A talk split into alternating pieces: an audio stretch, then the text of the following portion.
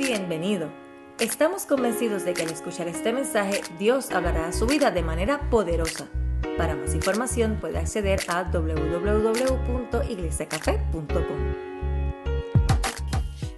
Le voy a agradecer sus oraciones por mi padre. En estos días tuvo, eh, no sé cómo describirlo, un blackout, un pequeño eh, desmayo. Eh, eh, y estaba manejando, estaba estacionándose y tuvo un pequeño accidente. Él está bien, todo salió bien, pero como quiera ténganlo en oración, por favor. Este, por esa razón mi esposa no está aquí porque ella eh, salió para Puerto Rico a poderlo ver y estar con él y asegurarse de que todo, de que todo está bien. Así que ténganlo en sus oraciones, se llama José Antonio Martínez. Y si no, le dice el Señor, el papá del pastor, Dios sabe quién es él. Este, estamos agradecidos con usted. eh, estamos preparándonos eh, eh, para comenzar en el mes de marzo. Este, este mes continuamos con el retrato de la familia, que verdaderamente que está siendo una bendición. eh, eh, eh, todas las enseñanzas que estamos teniendo por medio del retrato de la familia. Y en el mes de marzo vamos a comenzar una serie de estudios que se llama Desde mi interior. Y va a ser una serie de estudios enfocada en la oración. Y vamos a estar haciendo diferentes dinámicas eh, eh, importantes que nos van a no solamente a motivar a desarrollar una vida de oración, sino que vamos a estar trayendo diferentes estudios prácticos de cómo, de cómo eh, eh, eh, reforzar nuestra vida de oración. Y va a ser bien interesante, usted no lo quiere perder. El 31 de marzo vamos a terminar con un Noches de Gloria, eh, ese viernes 31 de marzo, donde nos vamos a reunir acá a orar, a alabar al Señor, a adorar, a interceder.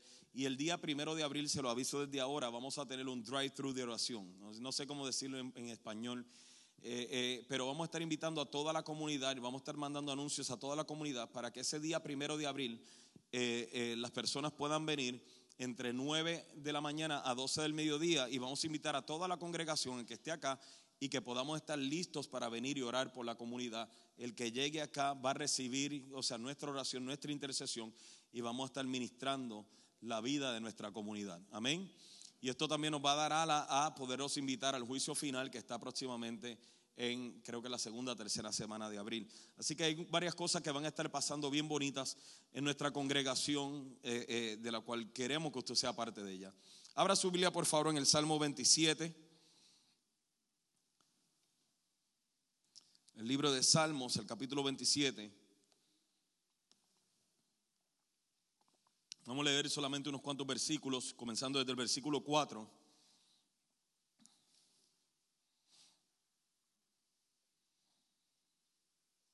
Dice en el versículo 4,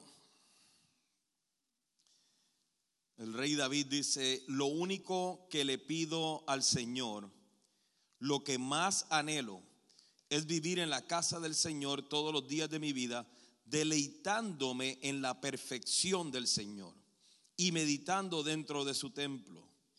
Pues Él me ocultará allí cuando vengan dificultades, me esconderá en su santuario, me pondrá en su roca alta donde nadie me alcanzará.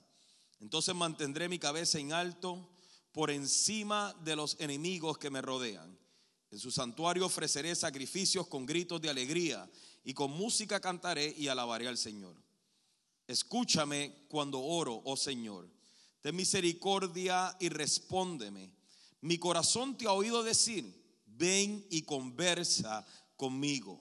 Y mi corazón responde, aquí vengo, Señor. No me des la espalda, no rechaces a tu siervo con enojo. Tú siempre has sido mi ayudador. No me dejes ahora, no me abandones, oh Dios de mi salvación. Aunque mi padre y mi madre me abandonen, el Señor me mantendrá cerca. Enséñame cómo vivir, oh Señor. Guíame por el camino correcto, porque mis enemigos me esperan. No permitas que caiga en sus manos, pues me acusan de cosas que nunca hice. Cada vez que respiran me, am- me amenazan con violencia. Sin embargo, yo confío en que veré la bondad del Señor mientras estoy aquí en la tierra de los vivientes. Espera con paciencia al Señor. Sé valiente y esfor- esforzado. Sí, espera al Señor con paciencia. Padre, tu palabra es maravillosa, Señor, y en ella es que realmente nos deleitamos. Te agradecemos por ella y te pedimos que hables a nuestros corazones y nuestras vidas en este día, en el nombre de Jesús. La semana pasada estuvimos hablando en esta serie de mensajes entre el bien y el mal y estuvimos comentando, o más bien enseñando y aprendiendo de las consecuencias que tienen nuestros pecados o las consecuencias que nuestros hijos atraviesan por causa de nuestros pecados. Y hablamos de que ellos no heredan la maldición eterna, pero que ellos desarrollan estas conductas aprendidas que nos ven haciendo nosotros. Y llega un momento dado en que a ellos también se les hace normal eh, eh, eh, cometer los mismos errores o las mismas actitudes que nosotros desarrollamos. Y hablábamos de, lo importante que es eso, de lo importante, no, de no, no, no el mantener una apariencia, delante de nuestros hijos, sino que nuestros hijos nos vean viviendo una vida genuinamente recta delante de Dios. Y, sin embargo, lo peligroso de este tipo de temas es que pensamos que la peor consecuencia que nosotros podemos recibir a causa del pecado, la experimentaremos aquí en la tierra. Y eso es lo que a mí me preocupa cuando predico temas como los de la semana pasada, es que la gente piense que la peor consecuencia al pecado es lo que vamos a atravesar aquí en la tierra y que si un hijo paga las consecuencias de mi pecado es lo peor que yo puedo atravesar, cuando en realidad lo peor que podemos atravesar por causa del pecado va a suceder en la eternidad. O sea, la peor consecuencia del pecado es el infierno. Y, la peor consecuencia en realidad del pecado sobre la tierra lo vimos en la cruz del Calvario. O sea, e, e, esa fue la peor consecuencia. Pero hoy vamos a estar mirando eh, eh, eh, de, otra perspectiva cómo Dios mira el pecado. ¿Okay? porque de alguna manera, una de las cosas que más a mí me preocupan en este tiempo es cómo la iglesia cristiana evangélica está mirando el pecado.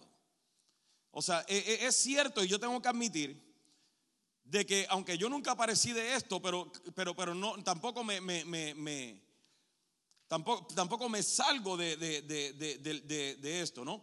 O sea, de que llegó un momento dado en que la iglesia veía todo como pecado. O sea, donde jugar deporte era pecado, donde ver televisión era pecado. O sea, llegó un momento dado en que predicadores, por ejemplo, cuando yo me, yo me criaba, le llamaban al televisor la caja del diablo. O sea, y, y, la gente rompía los televisores. En mi tiempo, en mi tiempo fue un poco diferente. En mi tiempo, cuando yo me convertí, recuerdo que salió un hombre yendo por las iglesias predicando de que el Nintendo y el Atari y el, y el, el PlayStation eran del diablo.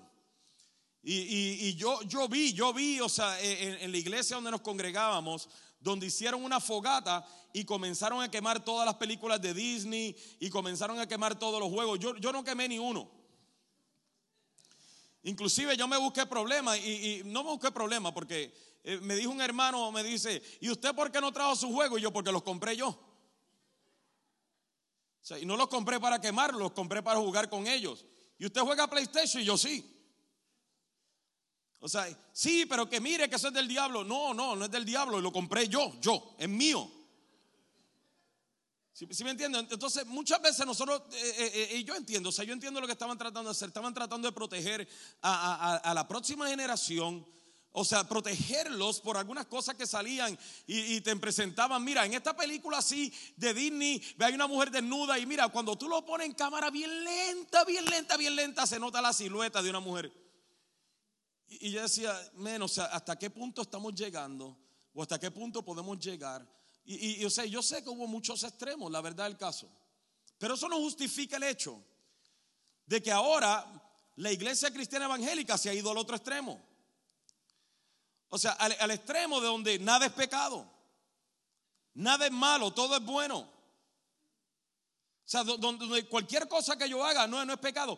Y si se le llama pecado o se llama cuenta, es que me está juzgando y tú no tienes el derecho de juzgarme. O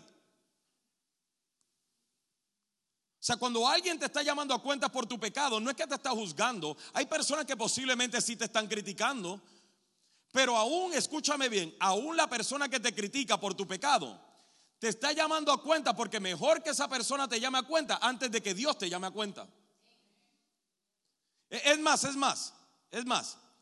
Cuando una persona te está llamando a cuenta es la oportunidad que Dios te está dando antes de llamarte a cuenta. Porque hemos llegado al punto donde nada es pecado, donde todo es bueno, nada es malo.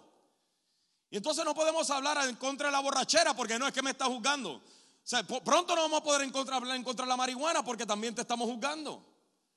O en contra de la fornicación. O en contra del adulterio. Entonces, lo que la gente quiere escuchar hoy día es simplemente un mensaje motivador. No importa, estás en pecado, no te preocupes, todas las cosas ayudan a bien. No, hay que aprender a decirle a la gente lo que estás pagando es la consecuencia de tu pecado o de tu conducta. Por eso lo hablaba la semana pasada. No nos quejemos cuando nuestros hijos terminen pagando las consecuencias de nuestras actitudes y luego nos preguntamos, ¿por qué el nene está así? Ay, mira, por favor Luis, reúnete con él. No, no, reúnete tú porque está así por tu culpa. Lo puedo hablar ahora porque no hay jóvenes acá, están todos allá. Esta me la reservé para esta semana. Sin embargo, sin embargo, la gente quiere vivir el Evangelio como si Dios hubiera encontrado alguna forma de tolerar nuestros pecados.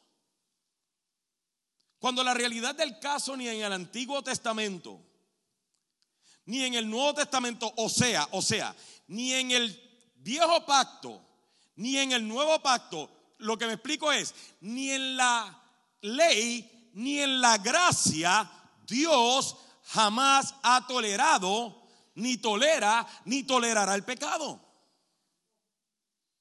O sea, no, no me venga con el mensaje de gracia, yo creo en la gracia de Dios.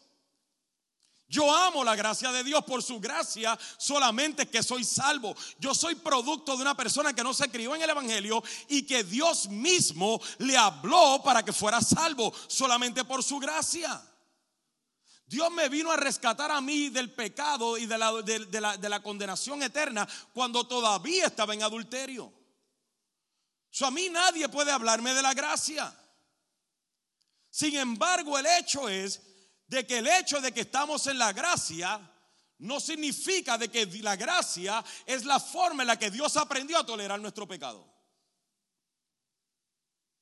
El salmista en el Salmo 5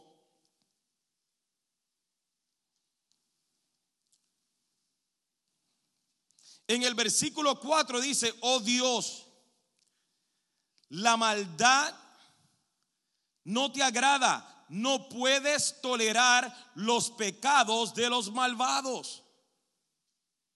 Dios jamás ha tolerado, no tolera ni tolerará el pecado. ¿Por qué? Porque Dios es santo, santo, santo.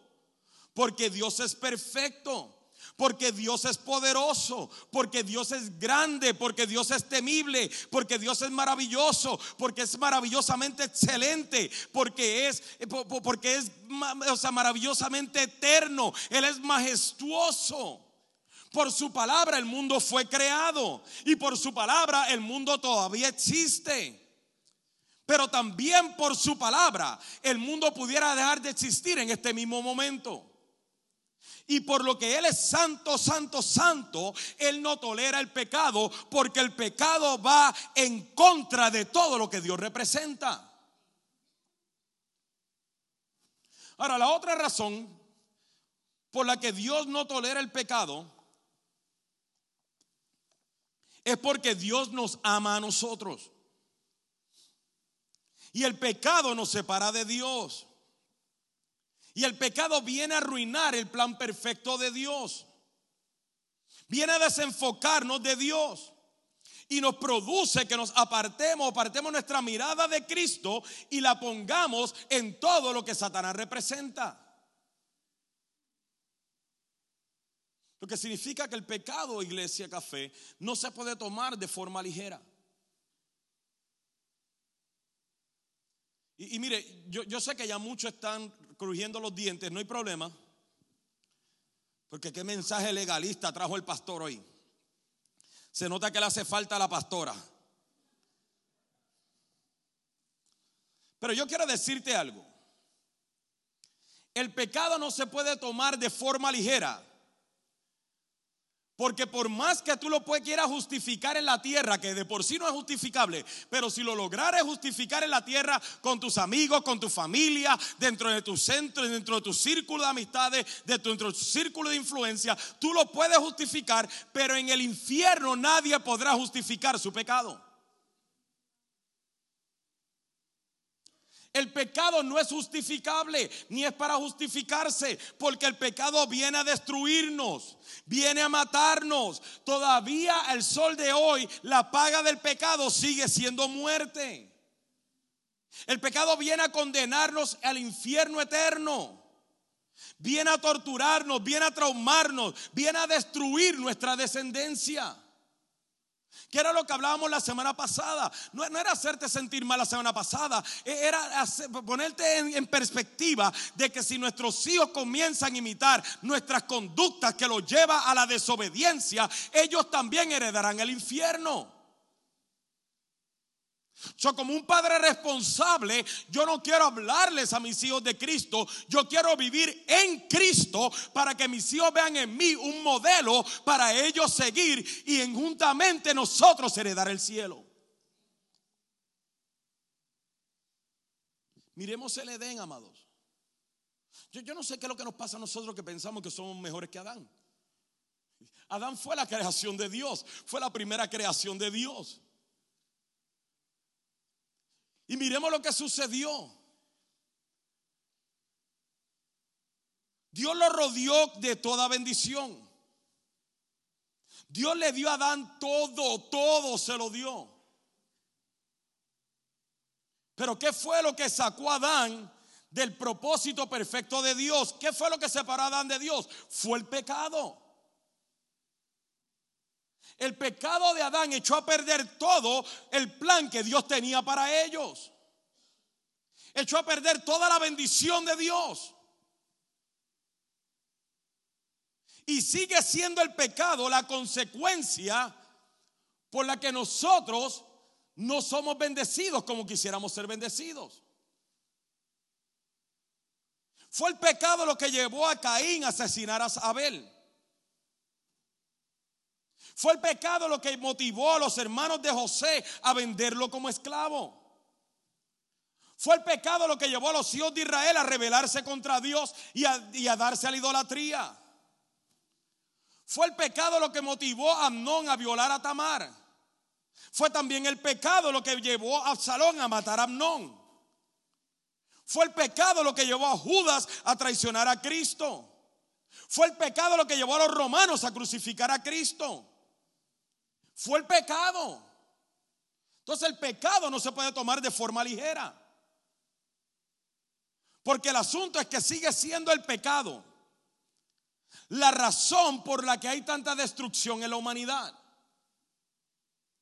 Es por culpa del pecado que 13 millones de personas en el mundo entero se llevan una aguja a meterse heroína por las venas.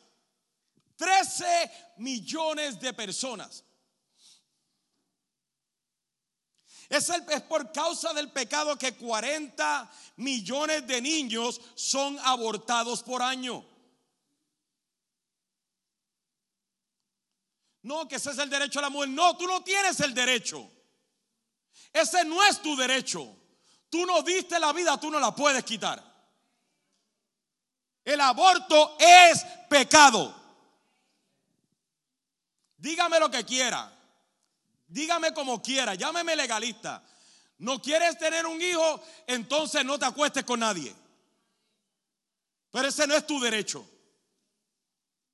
40 millones de abortos en un año.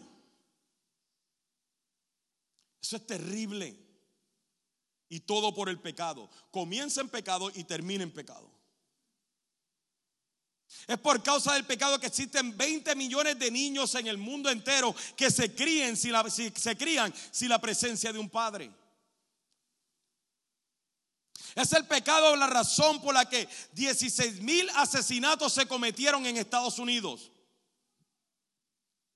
90 mil violaciones se cometieron en Estados Unidos por causa del pecado. Un millón de crímenes violentos, todo esto en el año 2015. ¿Por qué te estoy trayendo esta estadística?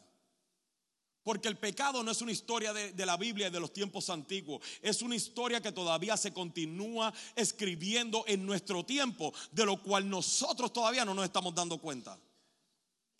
Nosotros vemos que por la idolatría de Israel, Dios en un día mató miles de personas, pero no nos hemos dado cuenta de que hubieron 90 mil violaciones solamente aquí en Estados Unidos. de que hubieron 16 mil asesinatos solamente aquí en Estados Unidos y todo por causa del pecado. Lo que significa que el pecado no se puede tomar de forma ligera. El pecado es serio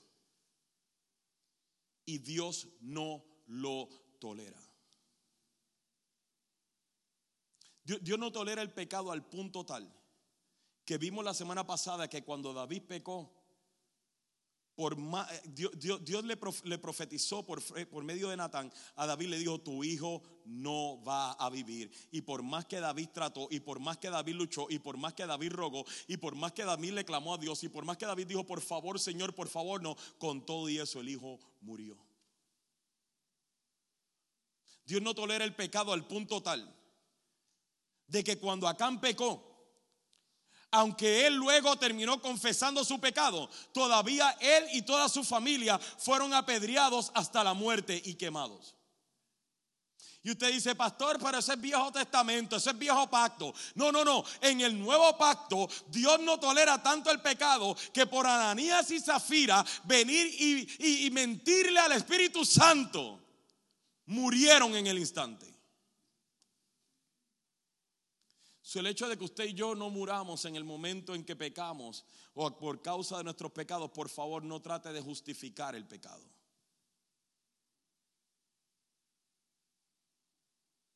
Y esa última es nuevo pacto en la iglesia primitiva. Dios quería que Israel, que David, que todo el pueblo, y aunque el pueblo de Israel, Nuevo Testamento, reconocieran y recapacitaran de lo grave que es el pecado.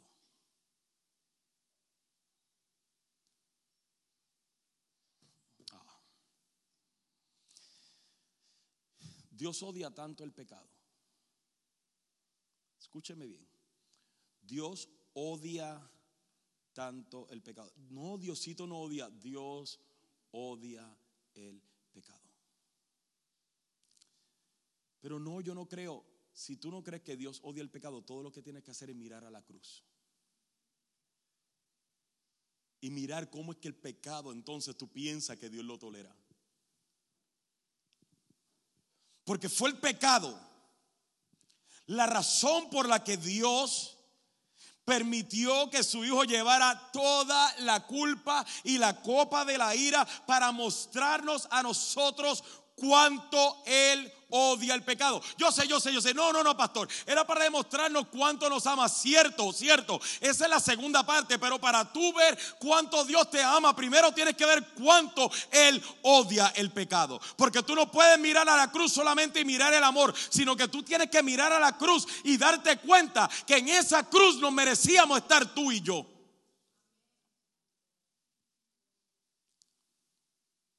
Dios odia el pecado al punto tal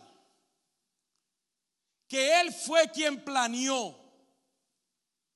Él fue quien orquestó, quien planificó cada golpe que Cristo recibió, cada azote que Cristo recibió, cada saliva que se secó en su rostro, cada pedazo de carne desgarrada, cada espina enterrada en su cráneo, cada clavo que traspasó su cuerpo, todo estuvo dentro del plan de Dios para mostrarnos cuánto Él odia el pecado, pero a la vez mostrarnos cuánto nos ama a nosotros.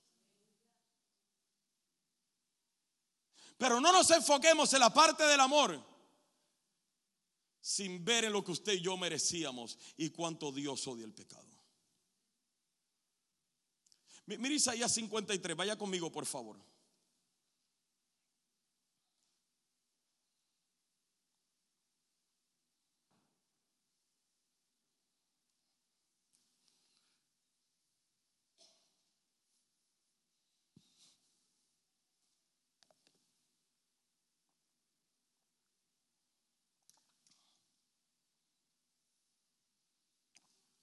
Vamos a comenzar leyendo desde el versículo 5.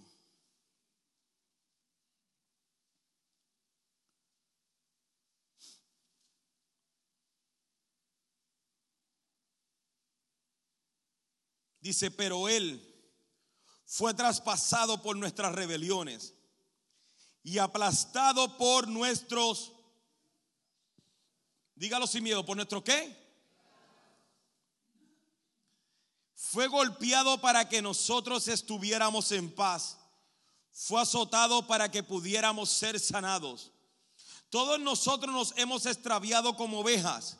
Hemos dejado los caminos de Dios para seguirlos nuestros. Sin embargo, el Señor puso sobre él los pecados de todos nosotros. Fue oprimido y tratado con crueldad. Sin embargo, no dijo ni una sola palabra. Como cordero fue llevado al matadero y como oveja en silencio ante sus trasquiladores, no abrió su boca. Al ser condenado injustamente, se lo llevaron. A nadie le importó que muriera sin descendientes, ni que le quitaran la vida a mitad del camino, pero lo hirieron de muerte por la rebelión de mi pueblo. Lo que significa que todo lo que Cristo sufrió, todo el dolor que Él atravesó, toda la humillación que recibió, debe ser suficiente evidencia para nosotros de cuánto Dios detesta el pecado. De que Dios nunca ha tolerado. De que Dios no tolera ni tolerará jamás el pecado. Y que por más que lo tratemos de justificar, el pecado jamás será justificable. Pero pastor, estamos en la gracia. Ok. Pero Romanos 6.1, el autor y que nos enseña, el, autor bíblico que nos enseña todo acerca de la gracia, él dice estas palabras. Y él dice, ahora bien, ¿deberíamos seguir pecando para que Dios nos muestre más y más su gracia maravillosa? Por supuesto que no. Nosotros hemos muerto al pecado, entonces, ¿cómo es posible que sigamos viviendo en pecado?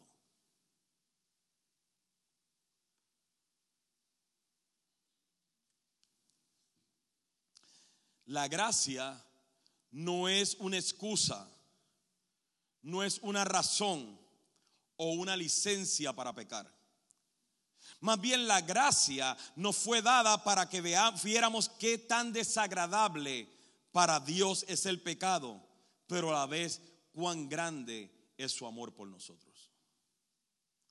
Para eso nos fue dada la gracia. Para eso nos fue dado el favor y el regalo inmerecido de nuestra salvación. Cristo no murió en la forma en que murió. No fue torturado en la forma en la que fue torturado. No fue crucificado en la forma en la que fue crucificado para que usted y yo hoy tuviéramos la libertad para pecar. Yo, no sé dónde rayos que nosotros sacamos el concepto de que el pecado es un deleite de que la santidad es aburrida, pero el pecado es chévere. Por eso es que usted ve que la gente dice que los cristianos somos aburridos. ¿Cómo que levantarse a las 7 de la mañana para ir a la iglesia todos los domingos? No, qué aburrimiento. ¿Qué, ¿Qué, hay de malo venir a adorar a aquel que nos creó y que creó el cielo y la tierra y nos bendice con la vida? ¿Qué es lo aburrido de eso? ¿Qué es lo entretenido de irme al club el sábado en la noche y bailar y como quiera estar vacío y emborracharme y llegar a mi casa con los mismos vacíos? ¿Qué, qué, qué, qué hay de entretenido en eso? No solamente eso, que de aburrido hay en yo ser un hombre de familia, que amo a mi familia, dedicado a mi familia, adorando a Cristo con mi familia. Que hay de entretenido de tener dos mujeres, una cabeza, una en la casa y otra afuera. Que hay de entretenido, es una vida complicada. Se lo dice una persona que vivió la mitad de su vida en eso.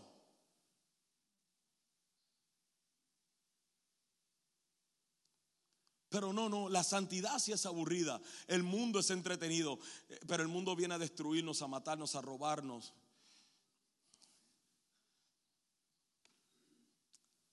Porque eso es lo que viene el enemigo, a matar, hurtar y destruir. Pero, pero él dice, pero yo he venido para que tengan vida y que la tengan en abundancia. Entonces Cristo no murió como murió. No fue torturado como fue torturado, no fue crucificado como fue torturado, crucificado, para que usted y yo hoy sintamos que tenemos la libertad para pecar sino que Él murió en la cruz para que usted y yo tuviéramos la evidencia de cuánto Dios odia el pecado, pero cuánto nos ama a nosotros. Murió de la manera en la que murió para que usted y yo analizáramos cuánto Dios detesta el pecado y viéramos lo que usted y yo pudimos haber atravesado si no nos hubiéramos arrepentido.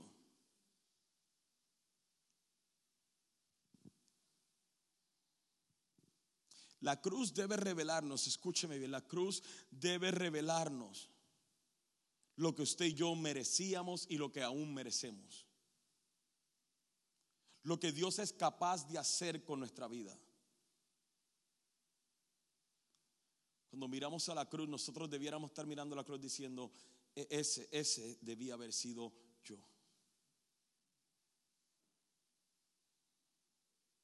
Sin embargo, sin embargo, sin embargo, sin embargo, la Biblia nos dice que definitivamente Dios sí odia el pecado. Pero también nos dice que Dios nos ama a nosotros de manera impresionante. Que nos ama de forma inexplicable. Que nos ama incondicionalmente. Impresionantemente, incalculablemente. El amor de Dios por nosotros es indescriptible. Dios nos ama a tal punto que Juan 3:16, todos ustedes lo saben, pero me gusta más la versión, la nueva traducción viviente, dice, Dios amó tanto al mundo que dio a su único Hijo para que todo en él que en él crea no se pierda, sino que tenga vida eterna. Efesios 2, 4 y 5 dice, Dios es tan rico en misericordia y nos amó tanto que a pesar de que estábamos muertos por causa de nuestros pecados, nos dio vida cuando levanta a Cristo de los muertos. Es solo por la gracia de Dios que ustedes han sido salvos. ¿Qué nos está explicando acá? Nos está explicando acá que usted y yo no podemos hacer absolutamente nada. Usted y yo no colaboramos en nada para ser salvos. Todo vino de parte de Dios. Yo lo dije hace varias semanas atrás. Usted no vino aquí porque alguien lo invitó. Usted vino aquí porque Dios lo trajo. Fue Dios quien te dio vida esta mañana. Fue Dios quien te levantó esta mañana. Fue Dios que te dio la fuerza para vestirte. Es Dios que vino y te trajo acá. Es Dios que te motivó a que vinieras y estuvieras aquí y te sentara. Es Dios quien está hablando a tu corazón. Soy yo. Yo no hago absolutamente nada. Yo soy simplemente un instrumento. Es Dios que va a hablar a tu corazón. Es Dios que viene y te está llamando con cuerdas de amor. Es Dios que cuando tú vienes y lo amas a Él, Él viene, apunta tu nombre y escribe tu nombre en el libro de la vida. Es Dios quien te salva. Es Dios quien te sana. Es Dios quien te justifica. Es Dios quien te santifica. Es Dios quien te glorifica. Es Dios quien viene y te lleva a estar con Él. Todo es Él.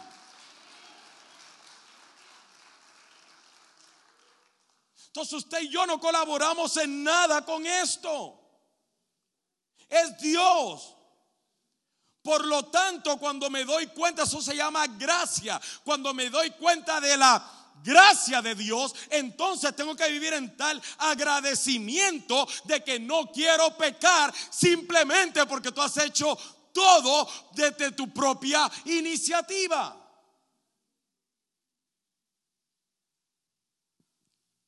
Mira Isaías 53 una vez más, versículo 10.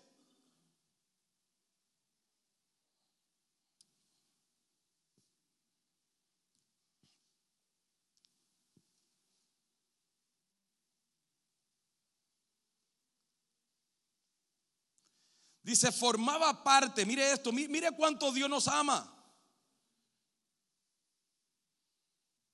Come on, guys.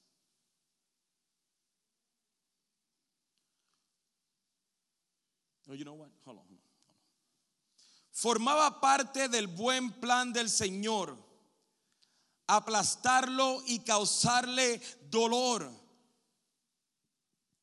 Sin embargo, cuando su vida sea entregada en ofrenda por el pecado, tendrá muchos descendientes, disfrutará de una larga vida y en sus manos el buen plan del Señor prosperará.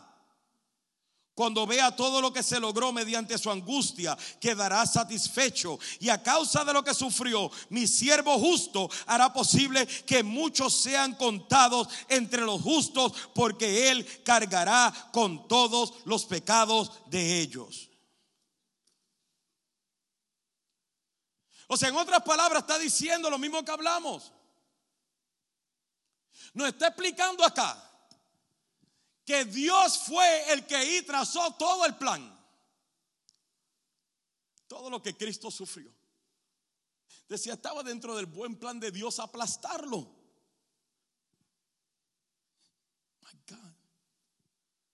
Y causarle dolor. No fueron los romanos, no fueron los judíos, fue Dios.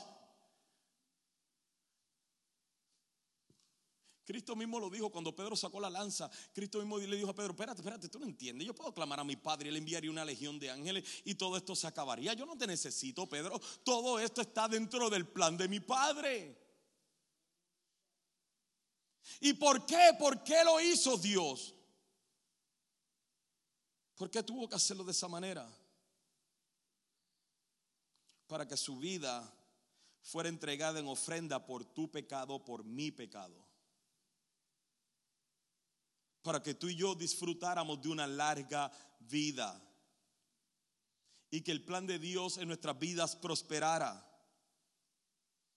Y dice, y dice, pero cuando Cristo, dice el versículo 11, cuando Cristo ve todo lo que logró mediante su angustia, quedará satisfecho. Por eso es que la Biblia nos dice que hay fiesta en el cielo cuando un pecador se arrepiente. ¿Por qué? Porque en el cielo Cristo está diciendo, men, esa es la razón por la que yo morí.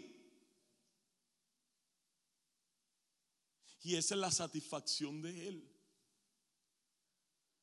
Cuando nosotros, nosotros los cristianos, nosotros, nosotros que, hemos creído en Él, venimos y decimos, men, o sea, es que yo te necesito a ti, yo te amo a ti. Y Él dice, por eso yo morí, sí valió la pena morir. Pero te imaginas lo desagradable que se debe sentir, que después que entendemos todo esto, nosotros nos damos a una vida de pecado, de libertinaje y todo lo demás, queriendo decir, el sacrificio de la cruz no fue suficiente para llenar mi vida.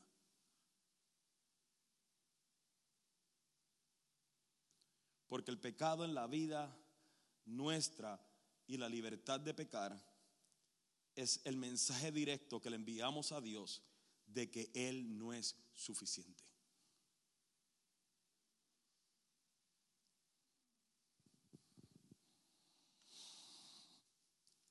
Lo que significa que la razón por la que usted y yo vemos el pecado de manera tan superficial la razón por la que hay personas que ven el pecado de manera tan superficial es porque están mirando a Cristo y a la cruz también de una forma superficial. Cuando yo escucho a alguien diciendo, no, no, no, no importa, esto no es pecado, yo digo, ah, no, no, no está mirando a Cristo en la cruz.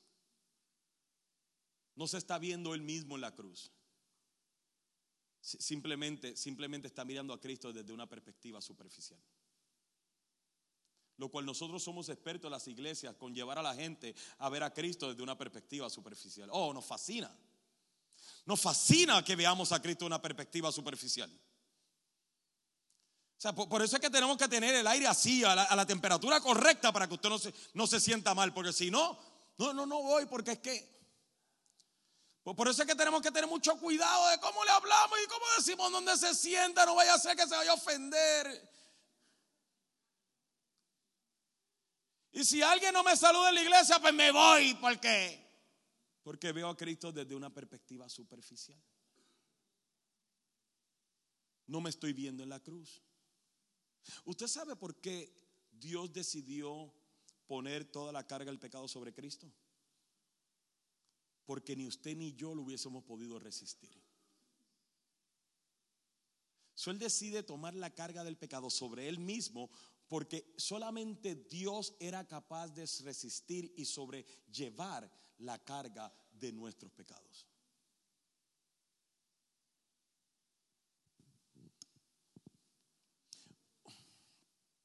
El infierno fue creado para humanos.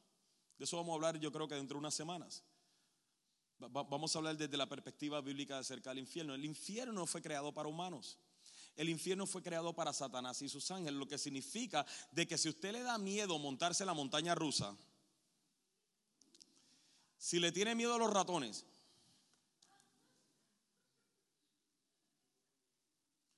o a las culebras, o a las películas de misterio, ¿sí me entiende? O al cuco. Para nosotros el cuco es el monstruo, por si acaso. Sí, me acordé de que en otros países significa otra cosa. Pero si le tiene miedo, si le tiene miedo a, cuando la gente va caminando en la calle y usted se ve solo, si le tiene miedo a eso, usted y yo no estamos diseñados para resistir un solo segundo en el infierno. Lo que significa que Cristo tomó la carga del pecado sobre él, porque usted y yo no podíamos resistir, no podíamos resistirlo. Seguimos. Ahora bien, ahora bien, ahora bien, ahora bien. Vaya por favor a Romanos capítulo 6. Now, guys.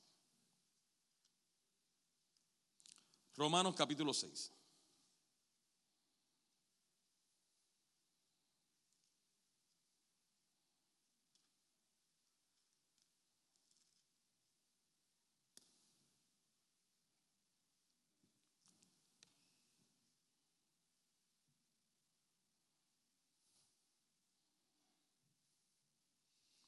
Dice así, versículo 22.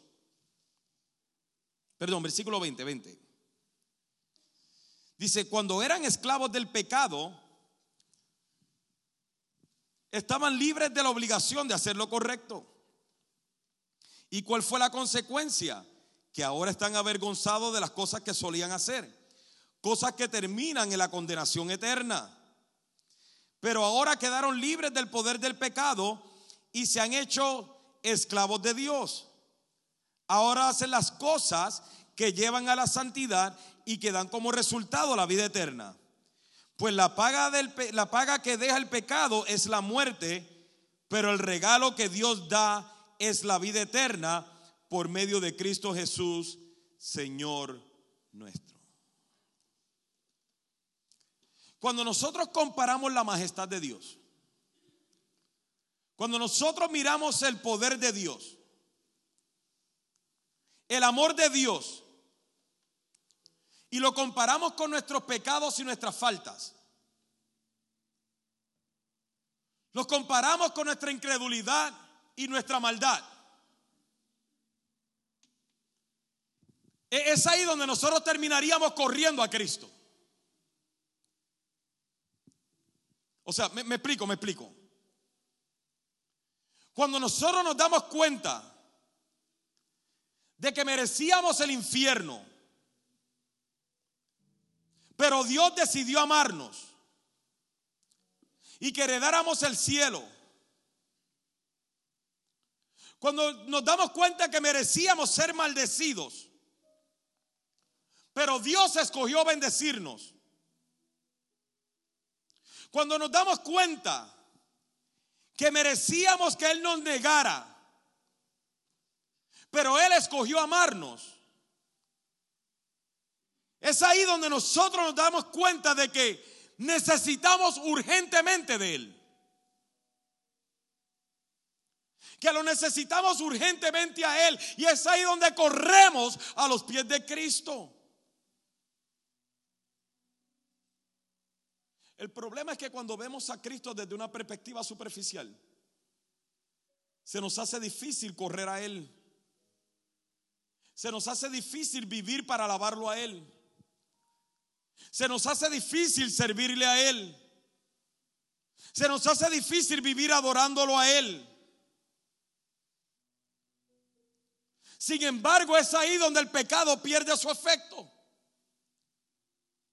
Cuando alabamos a Cristo, cuando vivimos para amar a Cristo, para servir a Cristo, para honrar a Cristo, para glorificar a Cristo, es ahí donde el pecado pierde su atractivo. Cuando dejamos de vivir para nosotros y comenzamos a vivir para Él. Es ahí donde el pecado se comienza a ser inefectivo en nuestras vidas. Por eso, es que, por eso es que Pablo lo dijo. Dice, cuando ustedes eran esclavos del pecado, estaban libres de la obligación de hacer lo correcto. Pero ¿cuál era la consecuencia? Que ahora están avergonzados de las cosas que solían hacer. Porque esas cosas terminan en la condenación eterna.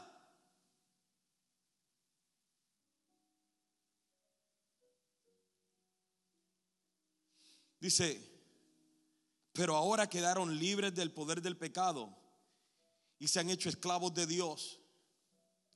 Ahora hace las cosas que llevan a la santidad y que dan como resultado la vida eterna. Por eso es que el salmista decía, lo único que le pido al Señor, lo que más anhelo, es vivir en la casa del Señor todos los días de mi vida. No estaba hablando de la iglesia. Está hablando de la presencia del Señor.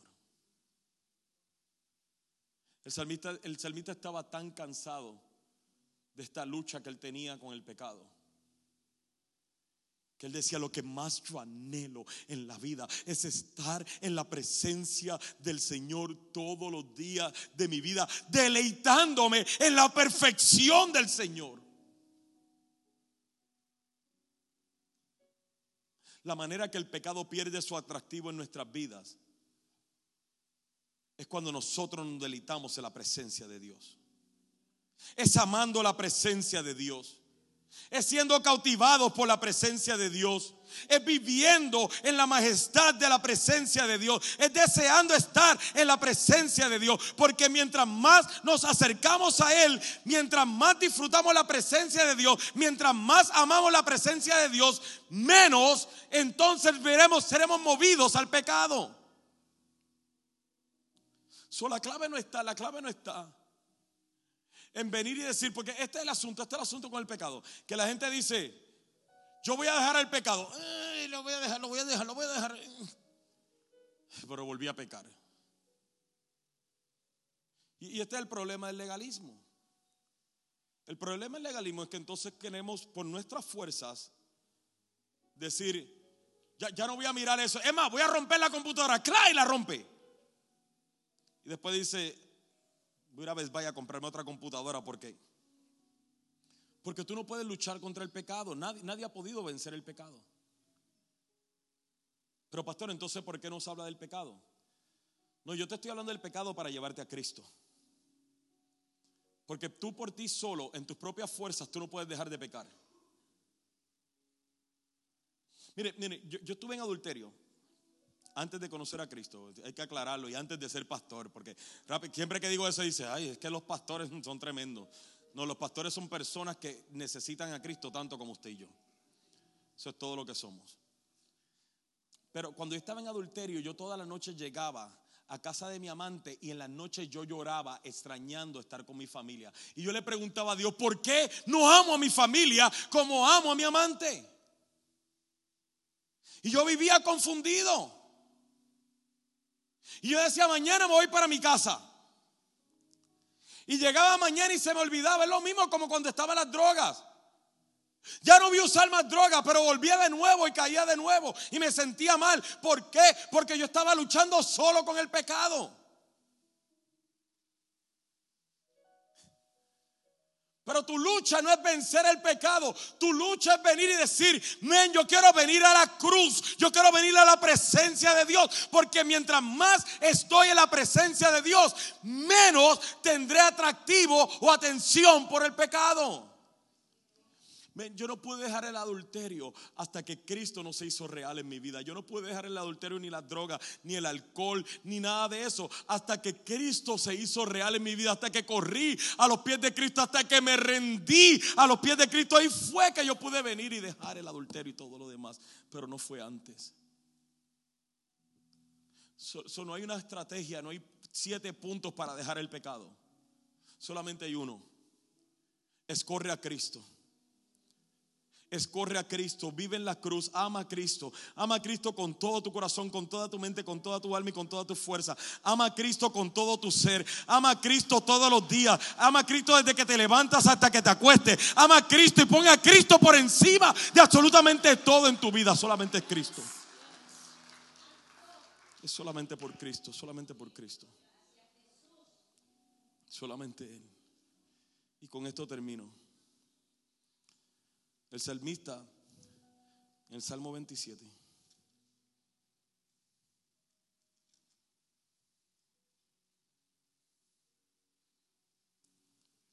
es el versículo 7.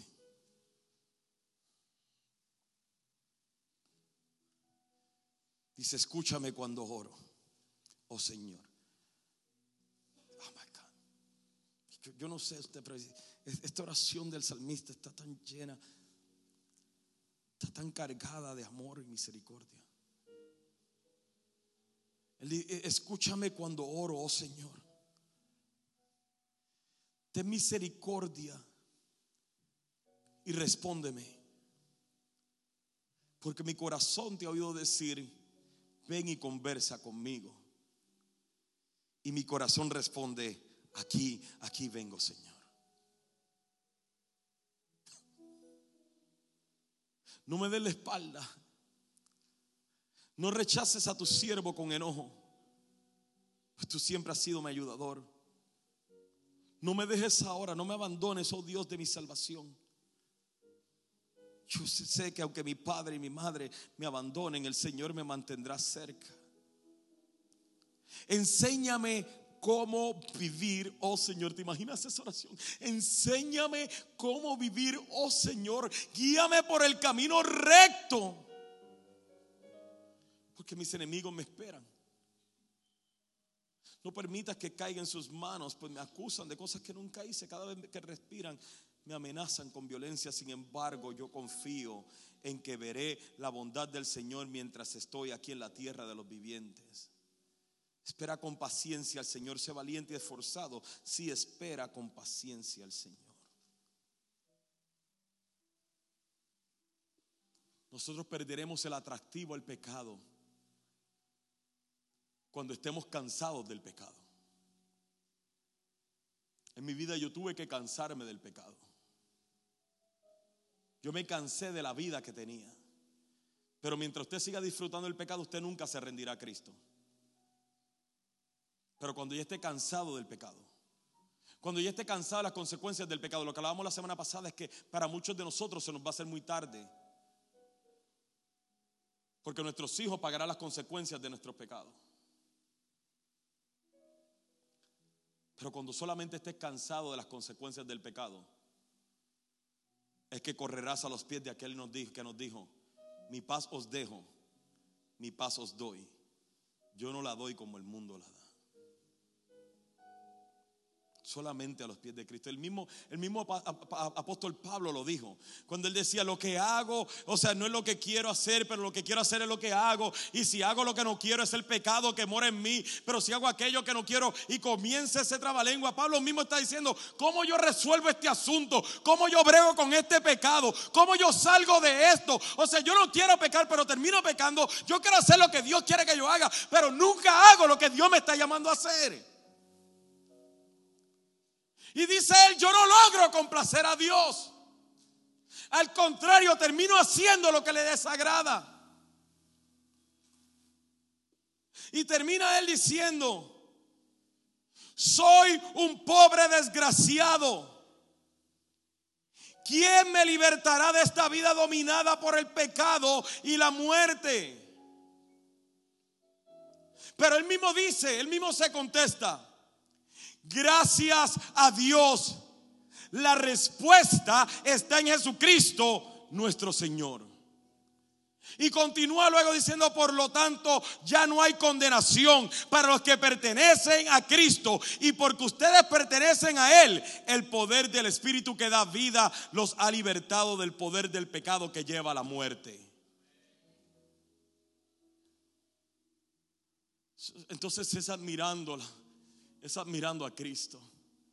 He, puesto los ojos en Jesús, el autor y consumador de la fe. es alabando a Cristo, es viviendo para Cristo.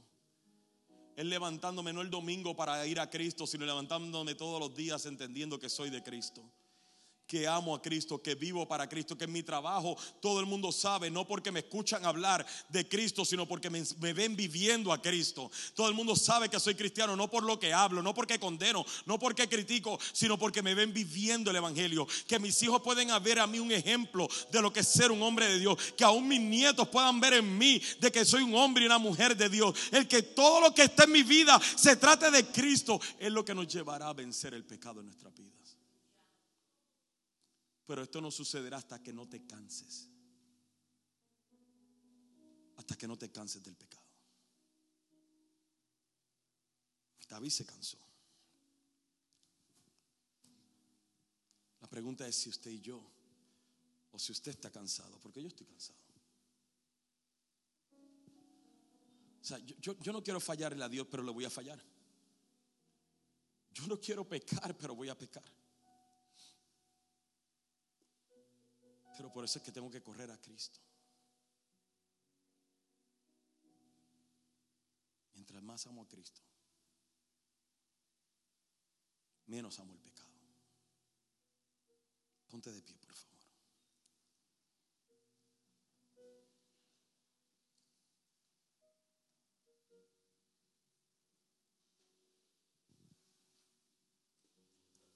Así como ha sido de bendición para ti, te exhortamos a que puedas bendecir la vida de otro. Recuerda, existimos para ser discípulos y hacemos discípulos para hacer la diferencia. Si deseas saber más acerca de Iglesia Café o dar alguna donación, puedes hacerlo a través de nuestra página de internet a www.iglesiacafé.com.